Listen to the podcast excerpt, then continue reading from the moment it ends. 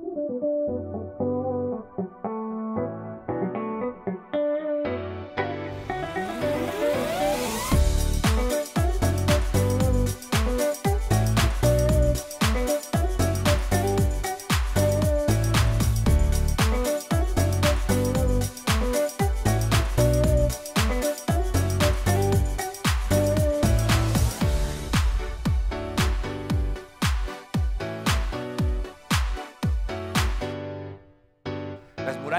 En este punto eh, han terminado, se han acabado, las puertas han sido colocadas, ahora están delante del el inicio de una nueva etapa, de una nueva vida, eh, empezando con retos, con circunstancias, con cosas que eh, solucionar, ¿sí? Y estamos nosotros entonces en este capítulo 11 y si nosotros recordamos lo que el capítulo 7 planteó o la problemática que el capítulo 7 planteó, y es más, vamos a eh, echar una miradita atrás al capítulo 7, ¿sí?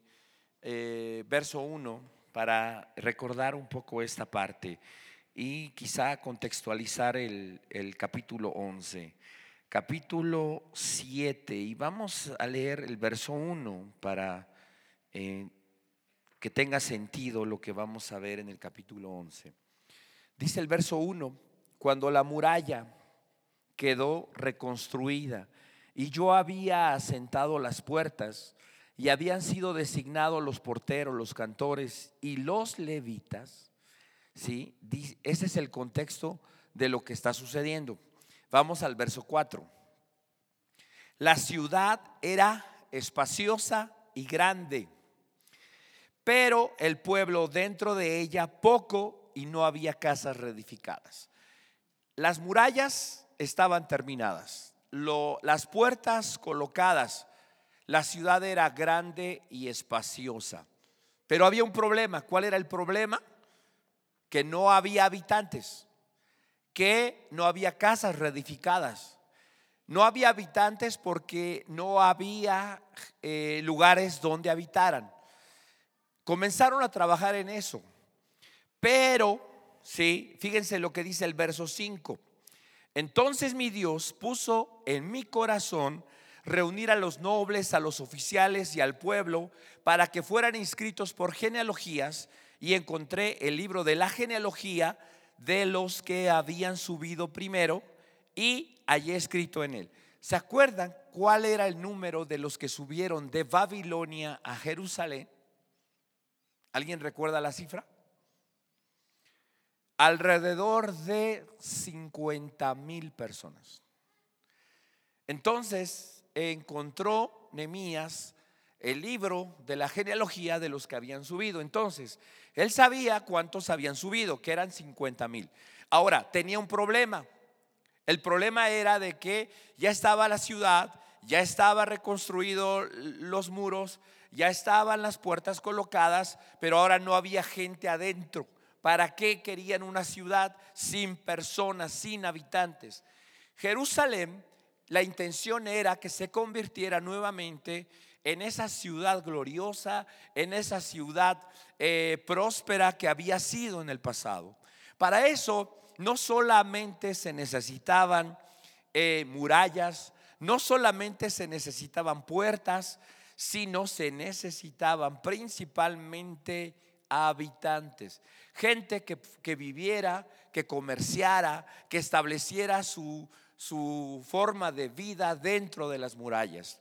Independientemente de su relación con los de afuera, había necesidad de esto. Y entonces llegamos al capítulo 11, ahora sí, con esta situación, con este problema, con esto en el corazón de Nemías. Y dice así el capítulo 11 de Nemías. Dice, los jefes del pueblo habitaron en Jerusalén, pero el resto del pueblo echó suertes a fin de traer uno de cada diez para que habitara en Jerusalén, la ciudad santa mientras los otros nueve, los otros nueve se quedarían en las otras ciudades. Fíjense, estamos nosotros ante la solución que Nehemías encontró para esto. Primera cosa que nosotros podemos mirar aquí. Un reino, una ciudad, ¿sí? No es tal sin personas, sin ciudadanos. No puede existir un reino, puede haber un rey, puede decir ese rey, yo tengo un reino. Perfecto, qué bueno, qué padre, qué bonito se oye eso. Ok, tú eres el rey, sí, yo soy el rey. ¿Tienes un territorio? Sí, tengo un territorio. Ok, ¿tienes súbditos? Ese es un pequeño detalle que tendrá solución. Entonces todavía no tienes un reino.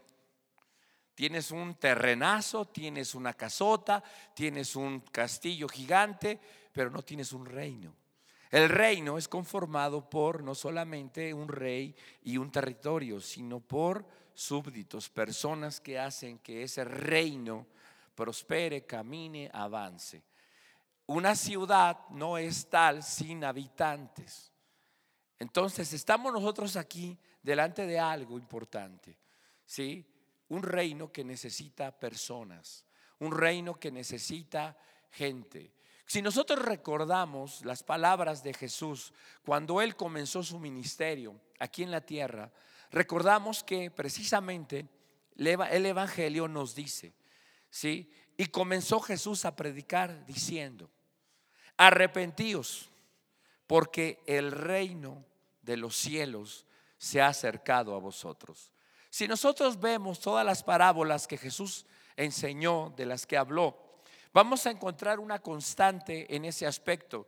Y esa constante es, el reino de los cielos es semejante a.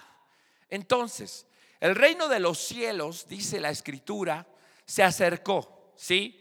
El reino de los cielos eh, está entrando en la tierra por medio de Jesucristo. El reino de los cielos, según dice también el Evangelio, está avanzando. Y el reino de los cielos necesita ser tomado, necesita ser arrebatado, dice en la Reina Valera 60, por valientes, por personas, por individuos. Jesús siempre quiso hacer una diferencia entre estos ciudadanos del reino y los demás.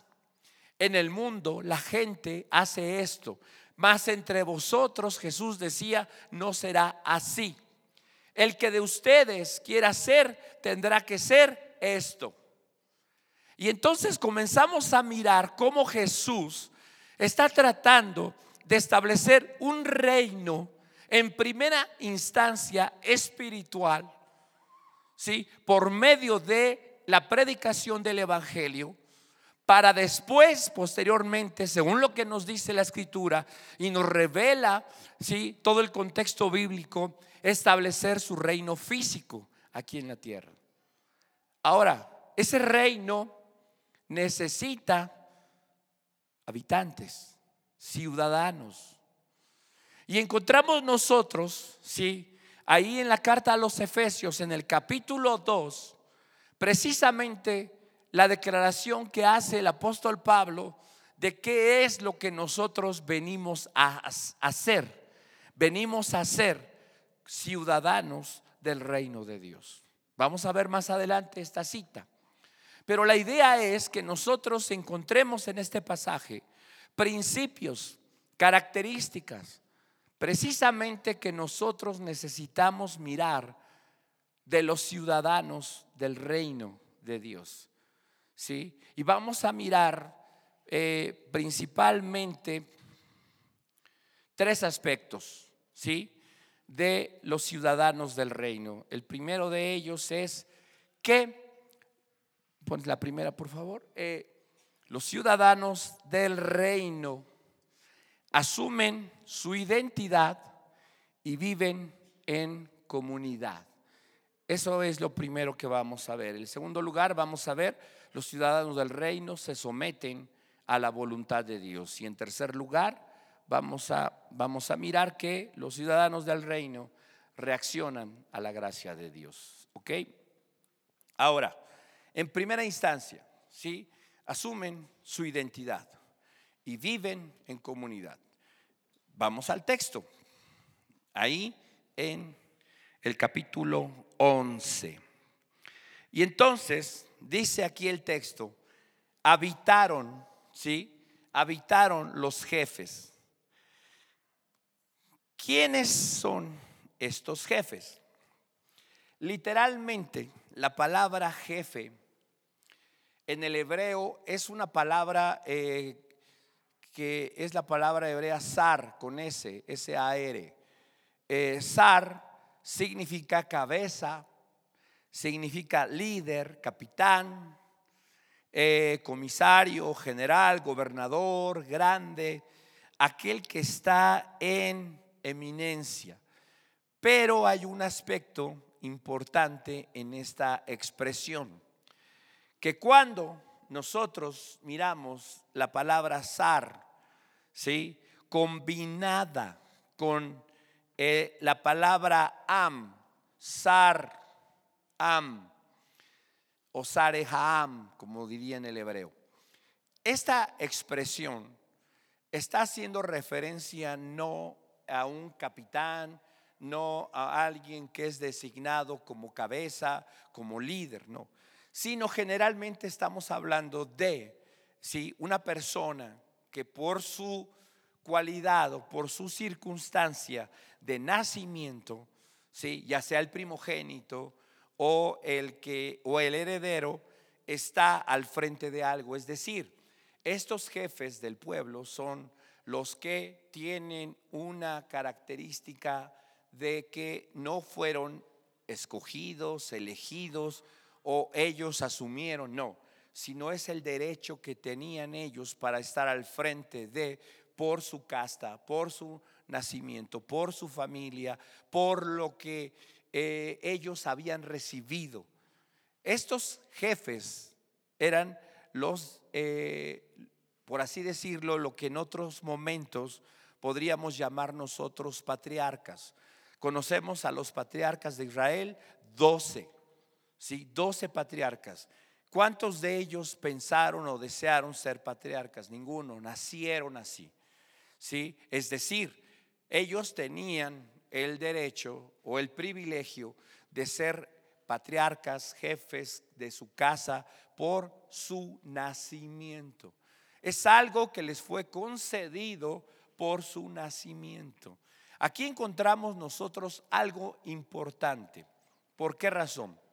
Porque encontramos nosotros el hecho de que estos jefes vivían en Jerusalén no porque ellos quisieran, no porque ellos eh, pensaron que era lo mejor, no por una decisión personal, simple y sencillamente porque a ellos les tocaba estar ahí. ¿Por qué razón?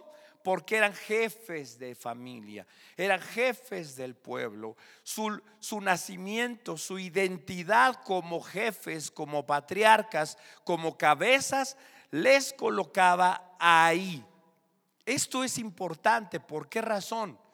Porque vemos cómo inicia, cómo se va poblando Jerusalén. Y un aspecto importante es el hecho de que ellos, por así decirlo, no, no tomaron la decisión de estar ahí, sino estuvieron ahí simple y sencillamente porque eran identificados como las cabezas. Y esa identificación les colocaba automáticamente dentro de las murallas como habitantes de la ciudad santa, porque así dice el texto, la ciudad santa. Vamos a ver un texto antes de continuar. Y este texto está en la carta a los Efesios, capítulo 1. Efesios capítulo 1. Y vamos a leer verso 3. Efesios 1.3. ¿Ya lo tenemos? Ok. Bendito sea el Dios y Padre de nuestro Señor Jesucristo, que nos ha bendecido con toda bendición espiritual en los lugares celestiales en Cristo. Porque Dios nos escogió en Cristo antes de la fundación del mundo. ¿Cuándo sucedió esto? Dice el texto. ¿Cuántos de nosotros fuimos el elemento determinante para ser elegidos? ¿Hice algo para ser elegido? Simple y sencillamente, todo esto sucedió antes de que yo siquiera fuese un proyecto. Antes de que yo siquiera estuviese considerado, antes de que todo fuera creado, alguien decidió, alguien me escogió. Y esto fue hecho no por lo que yo sería, no por lo que yo haría, no por lo que yo decidiría, sino dice el texto, fue basado en Cristo. No en lo que yo era, no en lo que yo haría, no en lo que yo decidiría. La base de mi elección fue Cristo. Nada más. Ahora, esa elección tenía un sentido, tenía un propósito. Dice el verso, la, la siguiente parte del verso 4, dice, para que fuéramos santos y sin mancha delante de Él. ¿Ok? Ahora, esta expresión fuéramos o fuésemos, literalmente es una expresión que tiene como significado o sentido, ¿sí? La existencia de alguien, el ser de alguien. Podríamos nosotros eh, eh, mencionarlo como la identidad de alguien. ¿sí? El ser es la identidad de alguien. ¿Cuál es nuestra identidad según lo que dice el texto? Nuestra identidad es ser, es el ser santos y sin mancha. Es decir, nuestra elección, en donde yo no participé, tiene un objetivo, que yo sea santo y sin mancha tiene sentido con lo que leímos en, en, ¿Por qué razón? Porque los que nacieron, los que no, no, no pusieron nada de su parte para pertenecer a algo, o ser algo, o ser cabezas, sí, definitivamente estaban en la ciudad santa. Aquí hay los primeros habitantes de Jerusalén en este periodo, estaban ahí por identidad, por lo que eran, no por lo que habían hecho no por lo que habían decidido, sino por lo que ellos eran. Y esto es algo que nosotros definitivamente necesitamos entender. ¿Por qué razón? Vamos, eh, vamos ahora, sí, en esta parte, hablar acerca de algo que nosotros hemos mencionado y hemos escuchado, que es la palabra identidad esto eh, hace algunas, algunos meses lo platicamos un día jueves en el estudio de la dinámica del corazón, pero vamos a recordar un poquito acerca de esto, que es la identidad. Porque hoy en día se habla mucho de esto, pero realmente eh, nosotros eh, somos capaces de, de entender o de definir lo que es la identidad. Miren, y aquí quiero citar precisamente a Jeremy Pierre, un autor, eh, en su libro La dinámica del corazón, él dice esto, ¿sí? Todos nosotros, todos poseemos distintas percepciones de nosotros mismos, ¿sí? Algunas de ellas llevan mucho tiempo con nosotros, otras se han formado más recientemente. Estas opiniones acerca del yo se desarrollan y cambian según las influencias que nos rodean. Por ejemplo, ¿tú has oído a alguien decir, soy un tonto? No solamente lo has oído, te has oído a ti mismo. ¿Has oído a alguien decir soy maravilloso? Sí, a muchos y a ti mismo también. ¿Por qué razón? Porque la percepción que tenemos de nosotros mismos es lo que comúnmente llamamos identidad. Soy, soy. El soy generalmente está asociado a esto. Ahora, la identidad, ¿sí? Está determinada, está influenciada, según lo que dice Jeremy Pierre, ¿sí? Por diferentes influencias alrededor de nosotros. Dicen los que estudian el comportamiento humano, ¿sí? que los niños, de hecho esto lo recoge el doctor George McDowell en su libro La generación desconectada, él dice que en este libro y, citando a algunos otros autores, que los niños que crecen en un, en un hogar donde está papá y mamá y donde los roles de autoridad están bien definidos, estos niños crecen con una identidad, ¿sí? mucho más afirmada en valores, en principios y de respeto hacia la autoridad.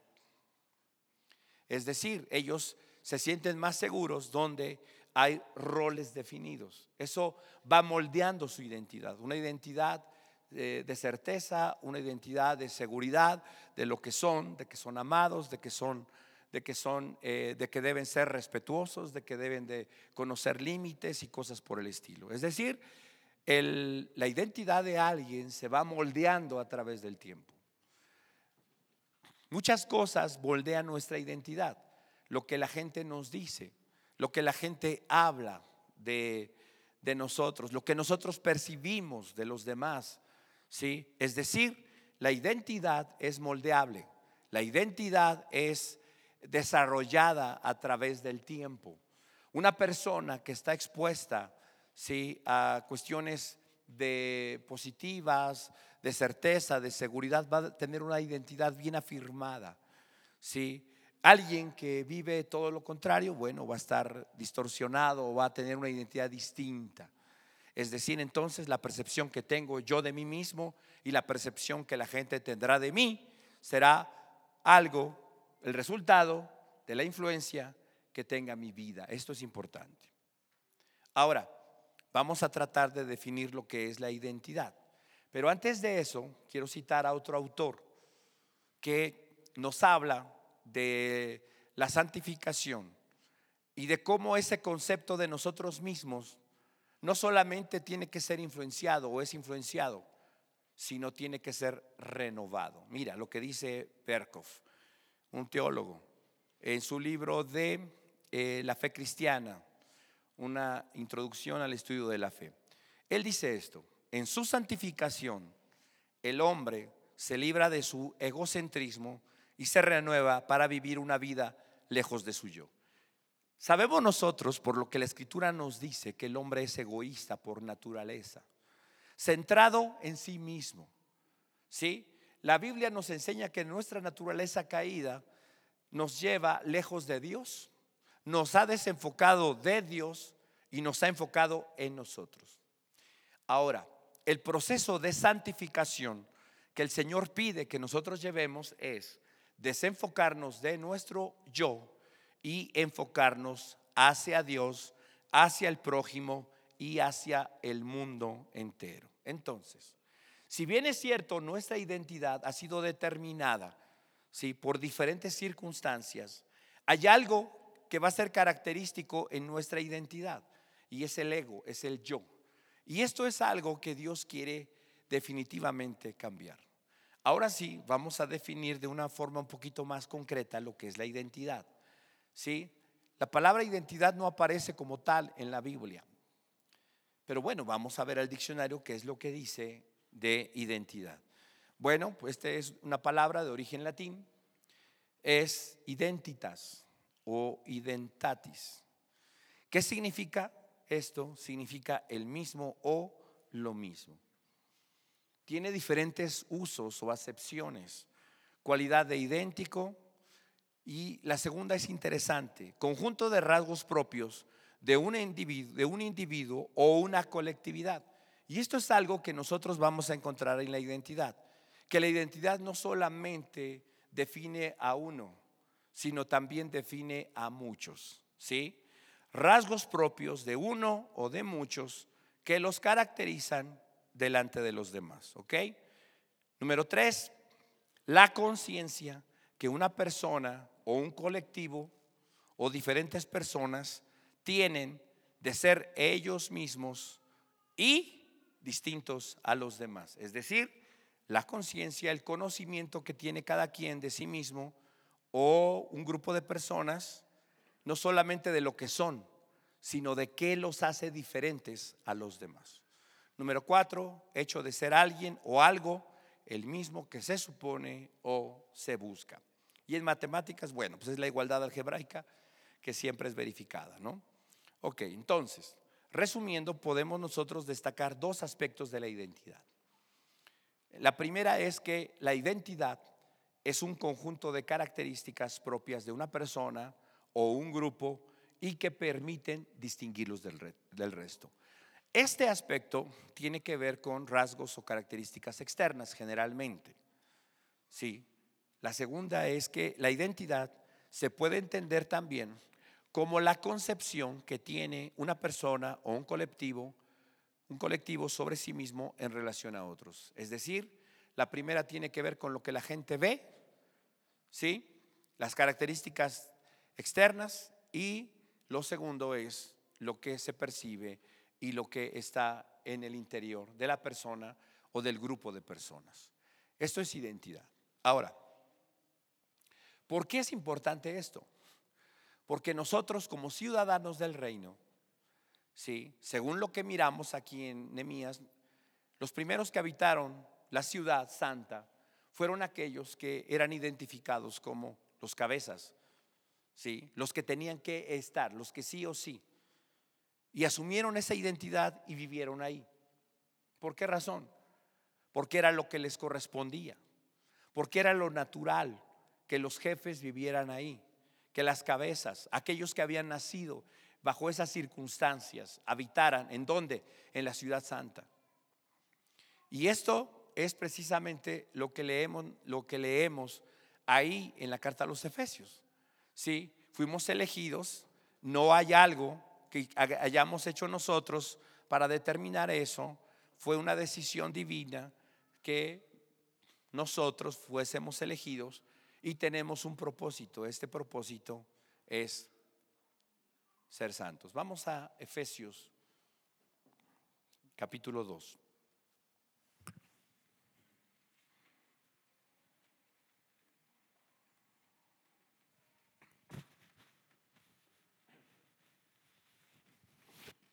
Verso 1. Y Él os dio vida a vosotros cuando estabais muertos en vuestros delitos y pecados. ¿Cómo estábamos? Muertos. ¿Cómo estamos ahora? Vivos. Ok. Fíjate. ¿Cuál era nuestra identidad? Muertos. Sí, y no solo eso, fíjate. Verso 2, en los cuales, ¿en cuáles? Delitos y pecados. ¿Cuál era nuestra identidad? además de muertos, delincuentes. ¿Y qué más? Pecadores. ¿Sí? Ahora, ¿cuál era la influencia que nos llevó a eso? Fíjate, dice la siguiente parte del verso 2, en los cuales anduvisteis en otro tiempo, siguiendo la corriente de este mundo, conforme al príncipe de la potestad del aire, el espíritu que ahora opera en los hijos de desobediencia. ¿Qué elementos o factores influían en nuestra identidad de muertos, de pecadores, de delincuentes y de todo eso? ¿Qué influyó en nosotros? En primera instancia, que nacimos pecadores, nuestra naturaleza. En segunda instancia, identificamos aquí que era la corriente de este mundo. Y, y después el príncipe, el diablo. Entonces, ¿qué moldeó nuestra identidad antes de conocer a Cristo? nuestra naturaleza, el mundo, el diablo y todo aquello que podemos encontrar en este mundo. Y nuestra identidad era de hijos de desobediencia. Verso 3, entre los cuales también todos nosotros vivimos en otro tiempo. Fíjate cómo esta expresión que dice aquí en la Reina Valera 60, que nosotros vivimos en otro tiempo, eh, es una mm, expresión de que indica camino, forma de vivir, forma de comportarse, forma de, de, hacer, de permanecer, eh, de, de estar. Pero, sí, es una situación, esta es un, es un verbo, sí, que está conjugado en forma pasiva, es decir, es el resultado de algo. Esa forma de vida es el resultado de algo, de la identidad que teníamos. ¿Por qué vivíamos de esa manera? Porque no podíamos vivir de otra forma. Romanos nos dice que los que viven conforme a la carne, ¿sí? No pueden sujetarse a la ley de Dios. No quieren ni pueden. Y así vivíamos nosotros, ¿sí? Vivíamos en otro tiempo, en los deseos de nuestra carne, haciendo la voluntad de la carne y de los pensamientos. Y éramos por naturaleza hijos de ira. Nuestra identidad era hijos de desobediencia, hijos de ira. Y luego dice, lo mismo que los demás, pero Dios, que es rico en misericordia, por su gran amor con que nos amó, ¿quién hizo la diferencia en nosotros? Dios, ¿por medio de qué? Por medio de Cristo, pero específicamente aquí dice, exacto, por su misericordia, por su gran amor con que nos amó, aún estando nosotros muertos en pecados, nos dio vida juntamente con Cristo. Por gracia sois salvos. Y juntamente con Él nos resucitó. Y asimismo nos hizo sentar en los lugares celestiales con Cristo Jesús. Para mostrar en los siglos venideros las abundantes riquezas de su gracia. ¿Sí? Entonces, mi posición, mi identidad, ¿sí? De hijo de desobediencia, de hijo de ira, ¿quién la cambia? El amor de Dios la misericordia de Dios, la obra de Cristo Jesús, la gracia manifestada en Cristo Jesús. Verso 8, porque por gracia sois salvos por medio de la fe. Y esto no de vosotros. La identidad que nosotros tenemos no nos la ganamos. Nos fue concedida. ¿Por quién? Por Dios. Él es el que dijo, tú eres mi hijo. No decidí yo ser su hijo. Él determinó que yo sería su hijo. la identidad no se gana, se otorga. Los que estaban ahí no habían decidido, habían nacido así. ¿Ok? Pues es don de Dios. No por obras para que nadie se gloríe. Y luego verso 10, porque somos hechura suya, creados en Cristo Jesús para buenas obras, las cuales Dios preparó de antemano para que anduviésemos en ellas. Entonces, fíjate cómo una identidad te lleva a vivir de una manera. El cambio de identidad te lleva a vivir de otra forma, completamente diferente, completamente distinta. Primera los Corintios capítulo 1, verso 2.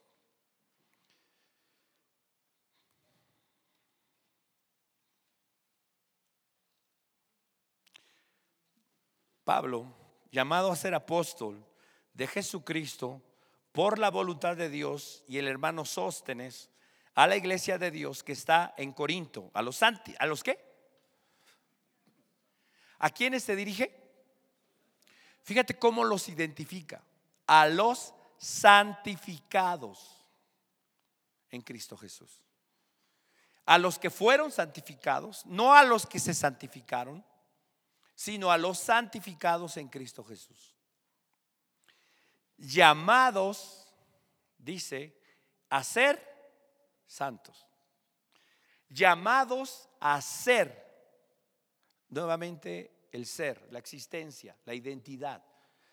A ser santos. Pero aquí agrega algo importante.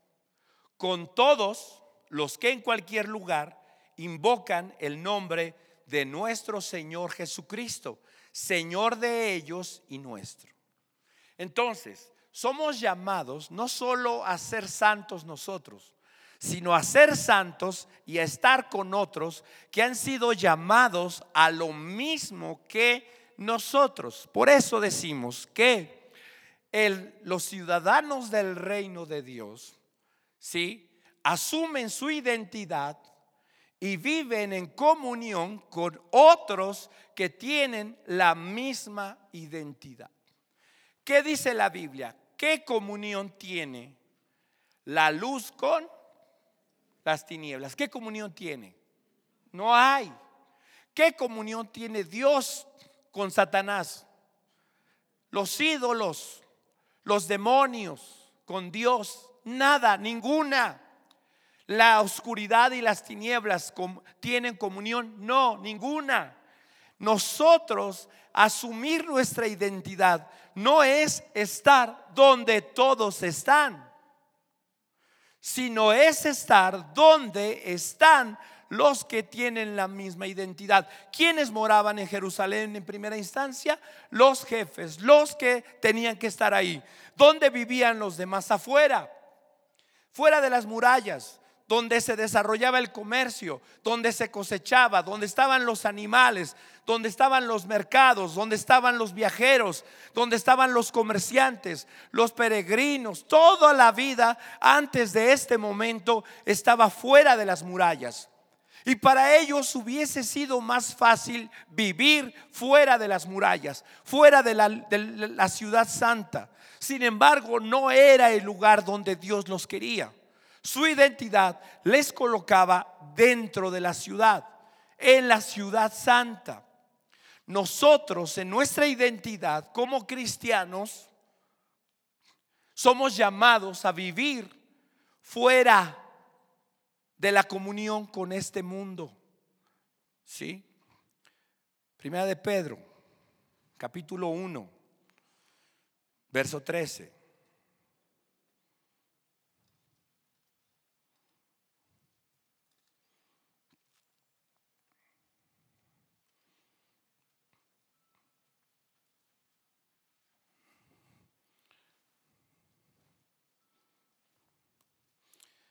Por tanto, ceñid los lomos de vuestro entendimiento, sed sobrios y esperad por completo en la gracia que se os traerá cuando Jesucristo sea manifestado.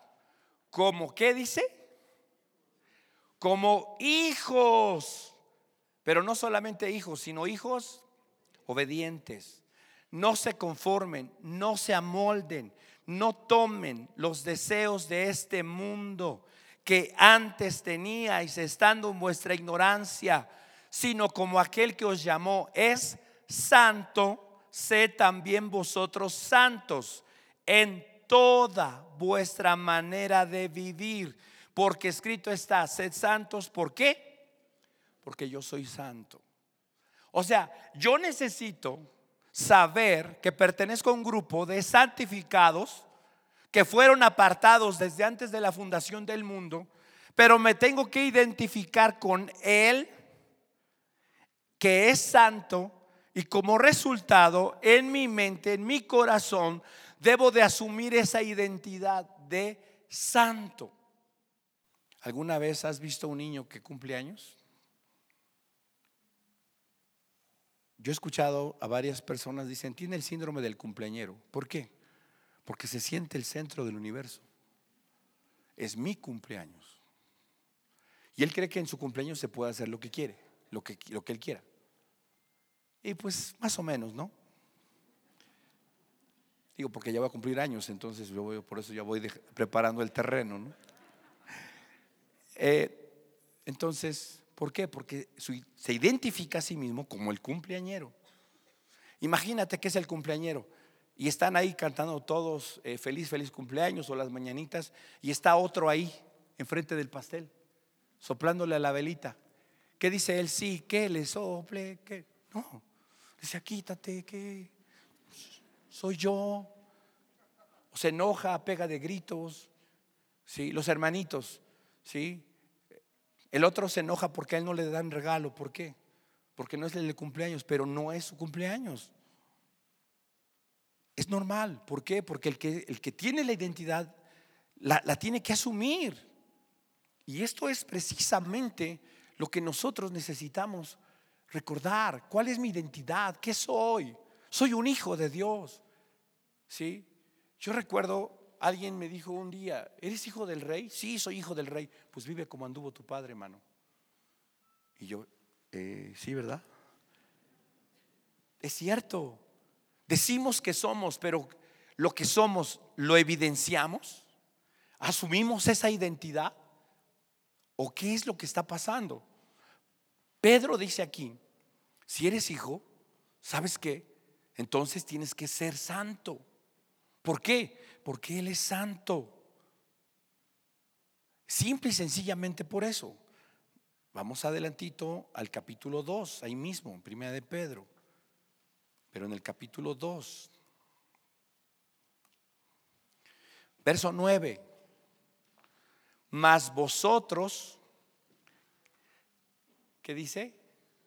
Sois, fíjate, sois linaje escogido. ¿Sí? Vosotros sois linaje escogido. O sea, perteneces a un pueblo, a una dinastía, ¿sí? Eh, tienes una identidad escogida.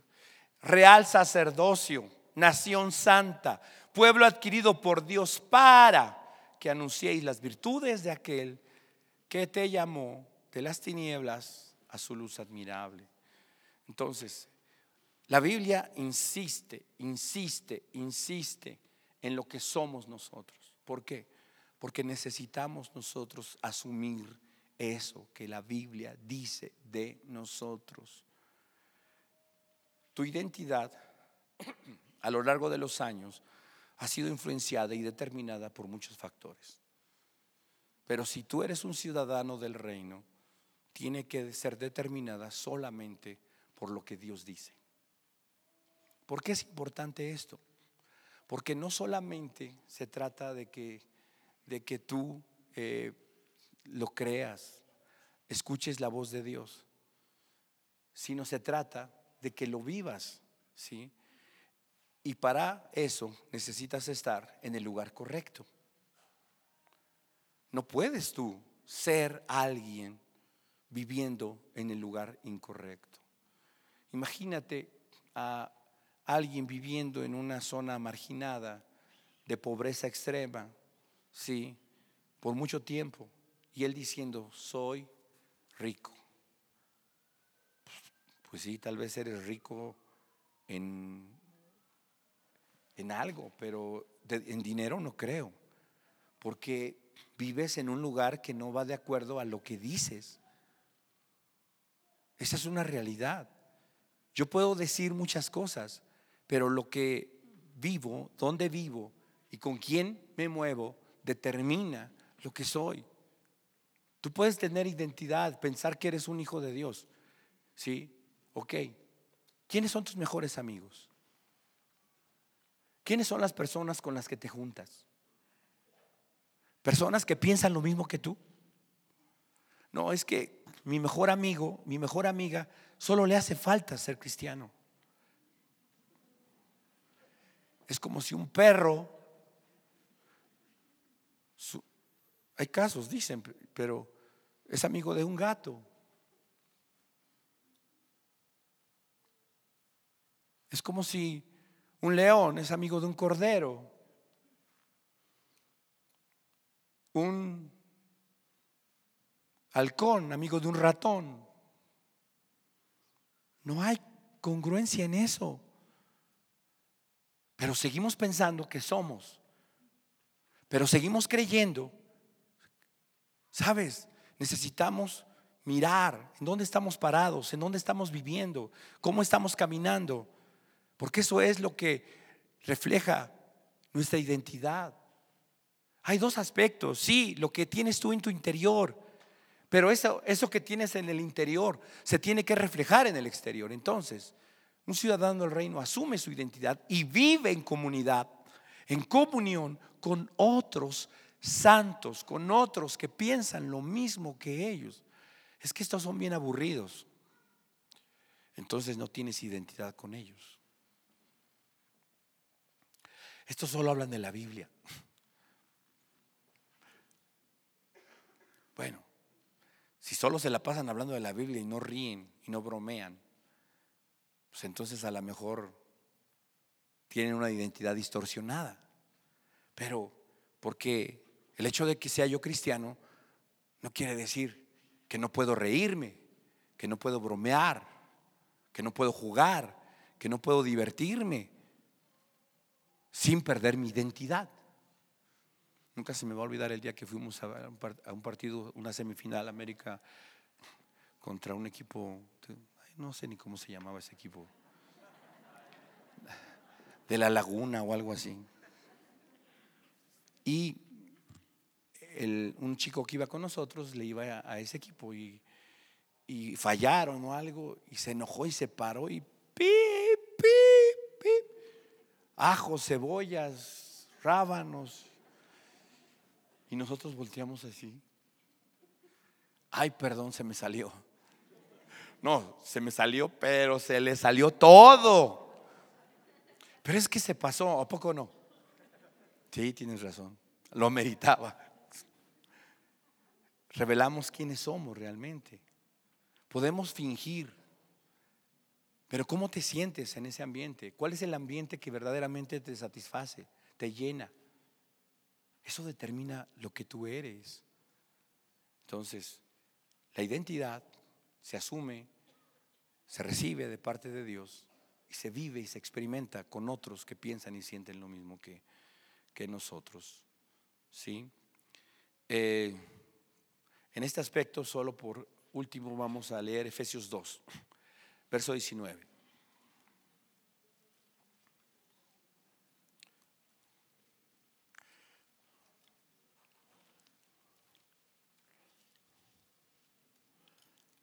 Y dice así. Ah, Reina Valera, sí. Así que ya no sois, fíjate, ya no sois extranjeros, ni advenedizos, sino eh, con ciudadanos de los santos. Es decir, no nos llama ciudadanos de solamente, sino co-ciudadanos. Eh, la palabra compuesta es algo así como el que tiene comunidad o compañerismo con otro igual a él. Eso es lo que eh, con ciudadano significa. ¿Y cuál es la característica de esos ciudadanos? Que son santos. Somos conciudadanos de los santos y miembros de la familia de Dios. Edificado sobre el fundamento de los apóstoles y profetas, siendo la principal piedra del ángulo Jesucristo mismo, en quien todo el edificio, bien coordinado, va creciendo para ser un templo santo. Es decir, por eso no es solamente yo solo, sino es yo, un santo, alguien que se está esforzando por ser santo, con otros santos, porque estamos construyendo ¿sí? Un templo que tiene que ser santo para el Señor. ¿Sí? Una morada para el Espíritu Santo. Segundo lugar,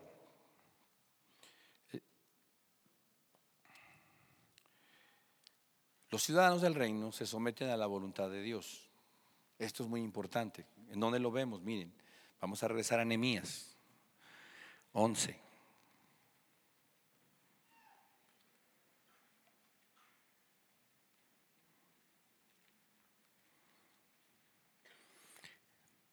Resulta que, bueno, los que tenían la identidad de jefes tenían que estar ahí o estaban ahí. Bien, en la ciudad santa. Pero,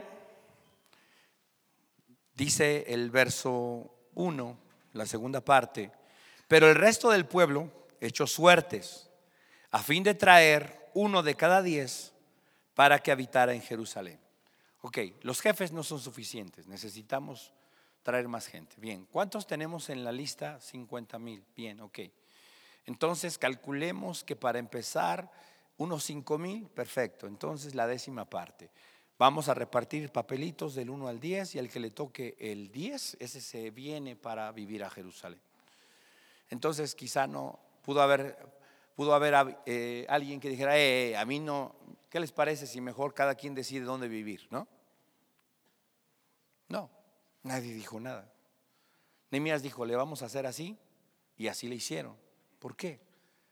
Recordemos que estos 50 mil que estaban ahí, estaban ahí porque habían oído la voz de Dios, porque ya tenían una disposición para obedecer a Dios, para escuchar el llamado de Dios. Y esta es una característica también, ¿sí? la segunda de los ciudadanos del reino, que se someten a la voluntad de Dios, que son capaces de obedecer a Dios. La suerte cayó sobre ellos, dices, chispas, ¿por qué no me amarré bien las agujetas? ¿Por qué me levanté con el pie izquierdo, no? No, ellos en su pensamiento recordaban lo que dice el libro de los Proverbios en el capítulo 16, eh, verso 33, ¿no? La suerte se echa en el regazo, mas la determinación es de Jehová. Ellos no creían en la suerte, ellos creían en la voluntad de Dios. Ellos creían que las cosas sucedían bajo el designio y la determinación de un Dios soberano. Entonces, si a mí me tocaba el 10 era porque Dios quería que yo estuviera ahí adentro. ¿Y qué hicieron? Obedecieron. Santiago 4.7, vamos a leer lo que dice. Santiago 4.7.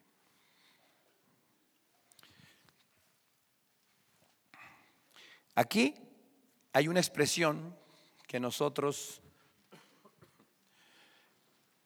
miramos importante, es someteos. Someteos pues a Dios, resistid al diablo y huirá de vosotros. Es interesante que eh, aquí Santiago nos presente esta situación. ¿Por qué? Porque mira, fíjate, dice en primera instancia, someteos, ¿no?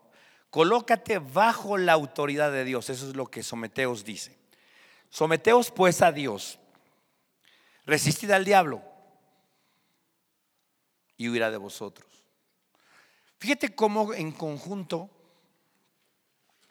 cuando viene la orden de Dios, ¿por qué dice sométete y resiste al diablo?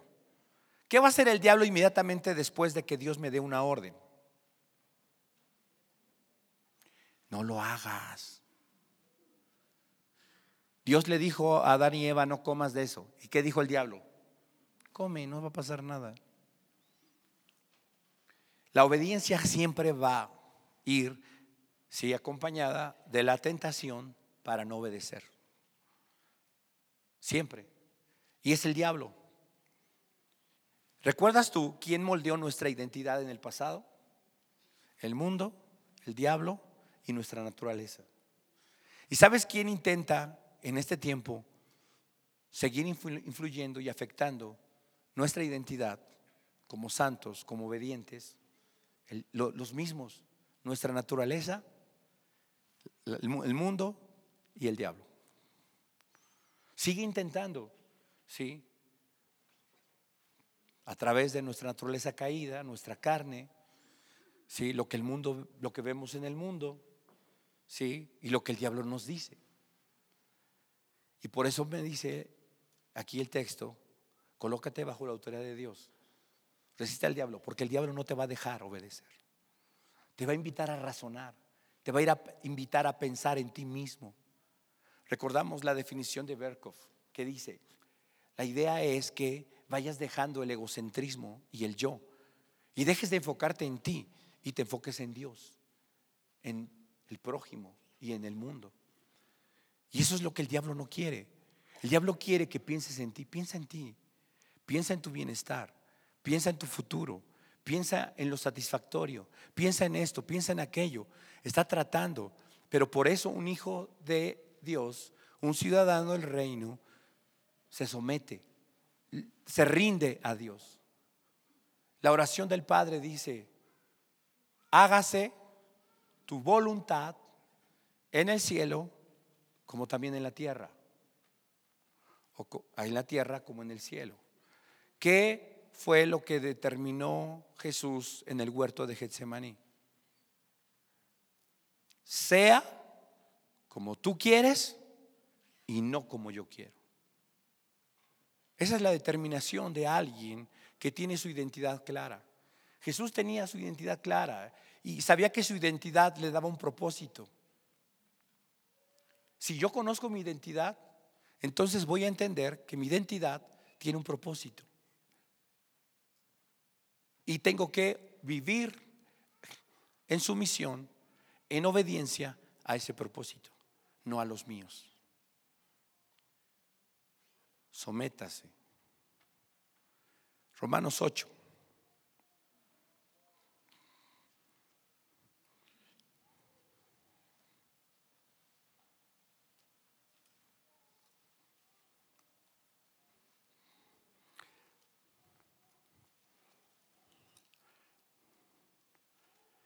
Romanos 8, 7 dice, por cuanto los designios de la carne son enemistad contra Dios, porque no se sujetan a la ley de Dios, ni tampoco pueden.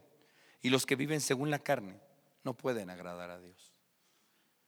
Si tú te encuentras en una situación donde no puedes obedecer a Dios, quizá es que realmente no puedes, porque quizá no eres un ciudadano del reino. La evidencia de alguien que ha, nacido de nuevo es que tiene un fruto que se llama santificación. Una vez que habéis sido libertados del pecado, dice Romanos capítulo 6, tenéis por vuestro fruto la santificación y como fin la vida eterna. ¿Quiénes son aquellos que pueden apartarse del pecado? Los que han nacido de nuevo, los que han sido santificados, los que son ciudadanos del reino. Por último, dice Nemías 11,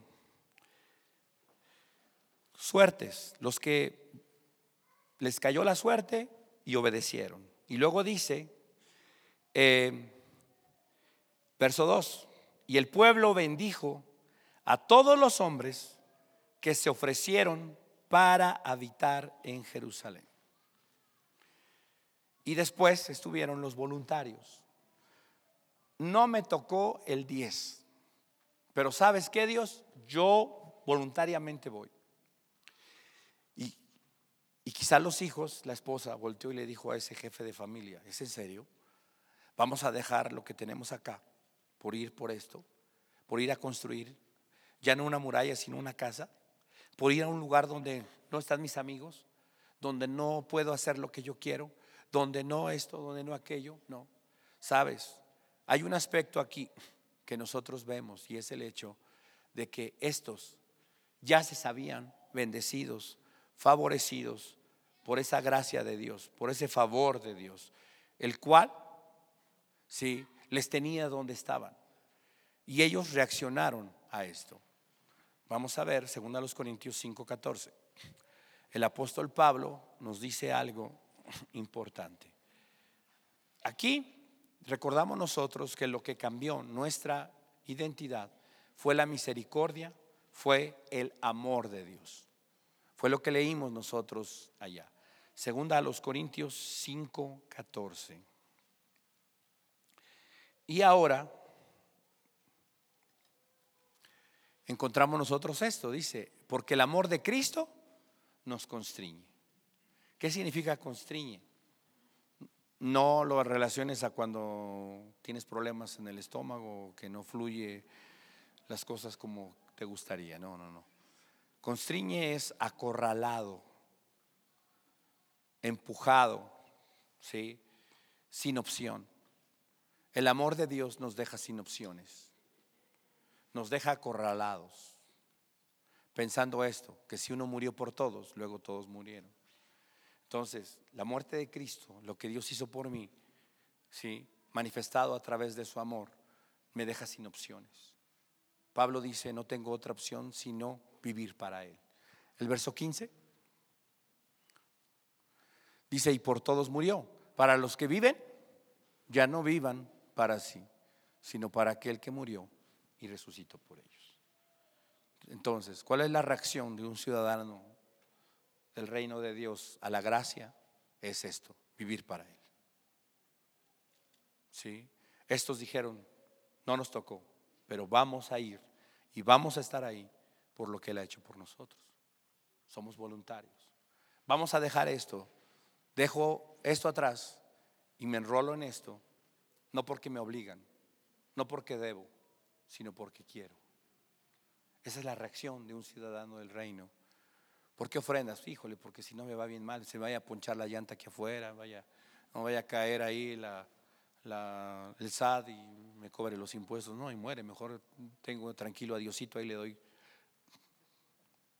Tienes que, debo de. Cuando un cristiano piensa, tengo que, debo de, no está reaccionando a la gracia de Dios.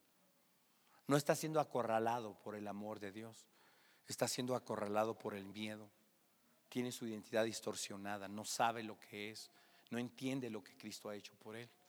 Pero alguien que entiende eso decide vivir no porque debe, sino porque es, sino porque reacciona a la gracia de Dios. Vamos a orar. Señor, te damos gracias en esta mañana, no solo por tu palabra, sino por tu obra, esa obra maravillosa que tú nos has concedido, que tú has llevado a cabo, Señor, en cada uno de nosotros, que le ha dado un sentido, que le ha dado un rumbo, un propósito a nuestra vida. Oramos, Señor, en esta mañana para que nuestra identidad esté bien afirmada en ti, en tu obra. Ya no somos hijos de desobediencia, ya no somos hijos de ira, ahora somos hijos de Dios, hijos de la obediencia, hijos apartados, llamados para ser santos. Ayúdanos a entender, Dios, que nuestra comunión tiene que ser con aquellos que buscan lo mismo que nosotros, con aquellos que han sido llamados a lo mismo que nosotros. Y a vivir, mi Dios, en sumisión, en obediencia a tu voluntad. No por obligación, no por fuerza, sino simple y sencillamente porque es el resultado de lo que tú has hecho en nosotros. Que nuestra vida pueda ser afirmada, Señor, en esta ciudadanía que hemos obtenido Señor, por tu gracia, por tu favor y como resultado de tu obra en la cruz del Calvario. Y que cada uno de nosotros, Señor, refleje lo que somos y tenga el entendimiento claro y definido de lo que somos en ti. Nuestra identidad no está definida por lo que el mundo dice que somos, ni siquiera por lo que yo creo, sino por lo que tú dices por lo que tú has hecho por cada uno de nosotros. Agradecemos, Dios, que tu obra sea perfecta y se perfeccione cada día en nosotros para llevarnos a esa imagen del Hijo de Dios. En Cristo Jesús te damos las gracias. Amén.